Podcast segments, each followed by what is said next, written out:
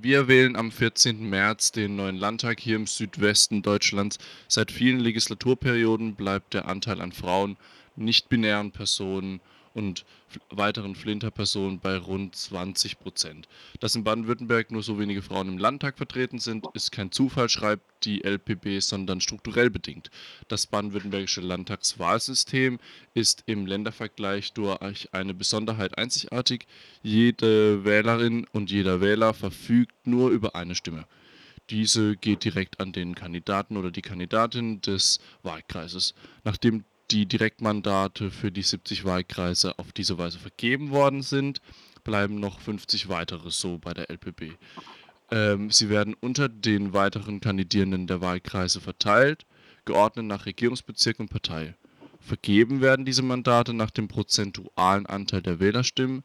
Zuerst zum Zuge kommt, wer prozentual gesehen den höchsten Anteil an den Stimmenzahlen aller BewerberInnen in den Wahlkreisen innerhalb eines Regierungsbezirkes erringen konnte. Wir sprechen jetzt mit Professor Wagschal von der Universität Freiburg und ich frage zuerst, warum bedeutet eine Stimme auch gleich weniger Frauen im Landtag? Äh, zunächst einmal haben Sie jetzt viele Informationen gebracht. Ich möchte nur ein, zwei Sachen korrigieren. Erstens, der Frauenanteil liegt in Baden-Württemberg bei 26 Prozent, nicht bei 20 Prozent und ist graduell gestiegen in den letzten Jahren, Jahrzehnten. Und das Zweite ist so, also ist schon sehr speziell, die haben das ja sehr ähm, äh, komplex auch dargestellt.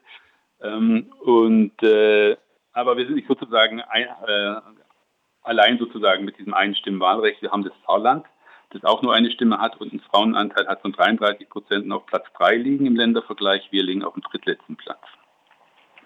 Zu Ihrer Frage, was äh, sozusagen denn äh, warum die Frauen so ähm, tief äh, oder niedrig im Vertreten sind im Parlament, gibt es ganz unterschiedliche Faktoren. Und einer dieser Faktoren ist eben das Wahlsystem und nicht eben ein ausschließlicher Faktor. Also wenn wir uns die Ursachen anschauen, gibt es ganz unterschiedliche. Wir sehen in Ländern, die einen höheren sozioökonomischen ähm, äh, Stand haben im internationalen Vergleich, die sind etwas äh, besser bei der Frauenrepräsentation, äh, äh, wo höher, höheres Einkommen ist, äh, und dann haben wir eben noch andere Faktoren, wie eben institutionelle Faktoren. Dazu zählt eben auch das Wahlsystem. Wichtige Interessensgruppen wie der Landesfrauenrat Baden-Württemberg beispielsweise fordern daher schon teilweise seit Jahrzehnten eine Reform des Landtagswahlrechts. Koalitionsvertrag 2011 versprach die grün-rote Landesregierung, also schon zwei Legislaturperioden her, zu beprüfen, wie das Landtagswahlrecht äh, geschlechtergerechter gestaltet werden könnte. Und diese Vorhaben wurden dann in 2011 bis 2016 jetzt nicht umgesetzt. Das bestehende Landtagswahlrecht bleibt also deshalb in dem Zeitraum unangetastet. Was hat sich denn in der letzten Legislaturperiode bis zur jetzigen Wahl verbessert, verändert? Also wir hatten in der ersten Legislatur eine kleine Änderung, und zwar ähm, bei den, Sie haben ja richtig geschildert, dass es eben nach den Prozentanteilen geht. Früher war es die absolute Zahl, das war sehr, sehr ungerecht, das hat man ja geändert. Ähm, jetzt in der letzten Legislaturperiode ist eine Reform des Wahlrechts an der CDU gescheitert.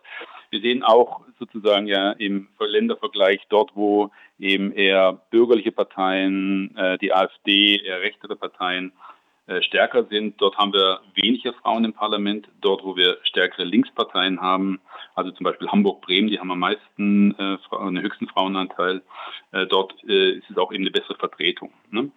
Ähm, jetzt zum Faktor Wahlsystem, was uns ja interessiert. Also letzte Legislaturperiode ist es gescheitert aufgrund eben der CDU, die es nicht wollte. Die Veränderung hin zu einem äh, Listenwahlsystem. Äh, jetzt äh, haben wir eben ähm, tatsächlich die, die, Forderung auf verschiedener Parteien, die im Wahlprogramm das zu ändern. Äh, muss natürlich das Landeswahlgesetz geändert werden. Ne? Und äh, die Frage ist halt, in welche Richtung es gehen soll. Und es soll in ein Wahlsystem gehen, nach Auffassung der Grünen äh, wie auf, Bundes, äh, auf Bundesebene, das heißt ein Zwei-Stimmen-System mit geschlossenen Listen. Ähm, das würde tendenziell den Parteieliten mehr Macht geben.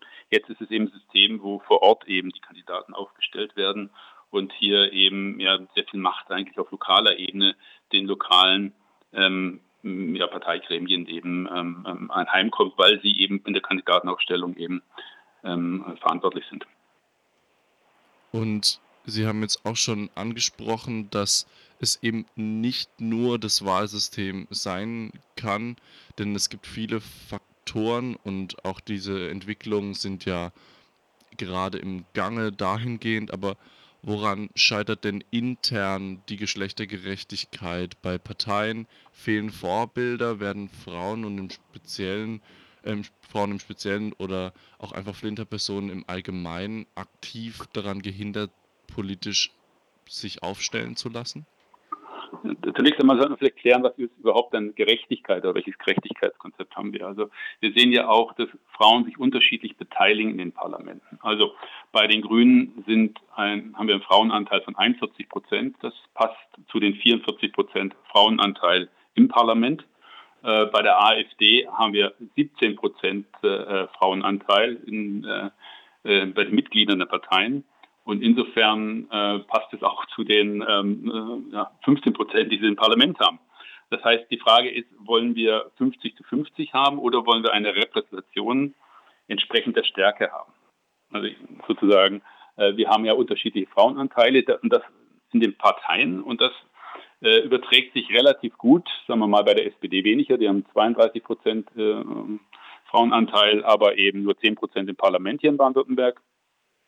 Äh, das liegt eben am Wahlsystem teilweise. Wenn man natürlich eben eine Listenwahl hätte, könnte man Frauen besser platzieren. Aber im Prinzip besteht da schon ein starker Zusammenhang eben zwischen der Bereitschaft von Frauen, sich in Parteien zu engagieren und eben, wie sich das dann durchschlägt auf Parlamentsebene.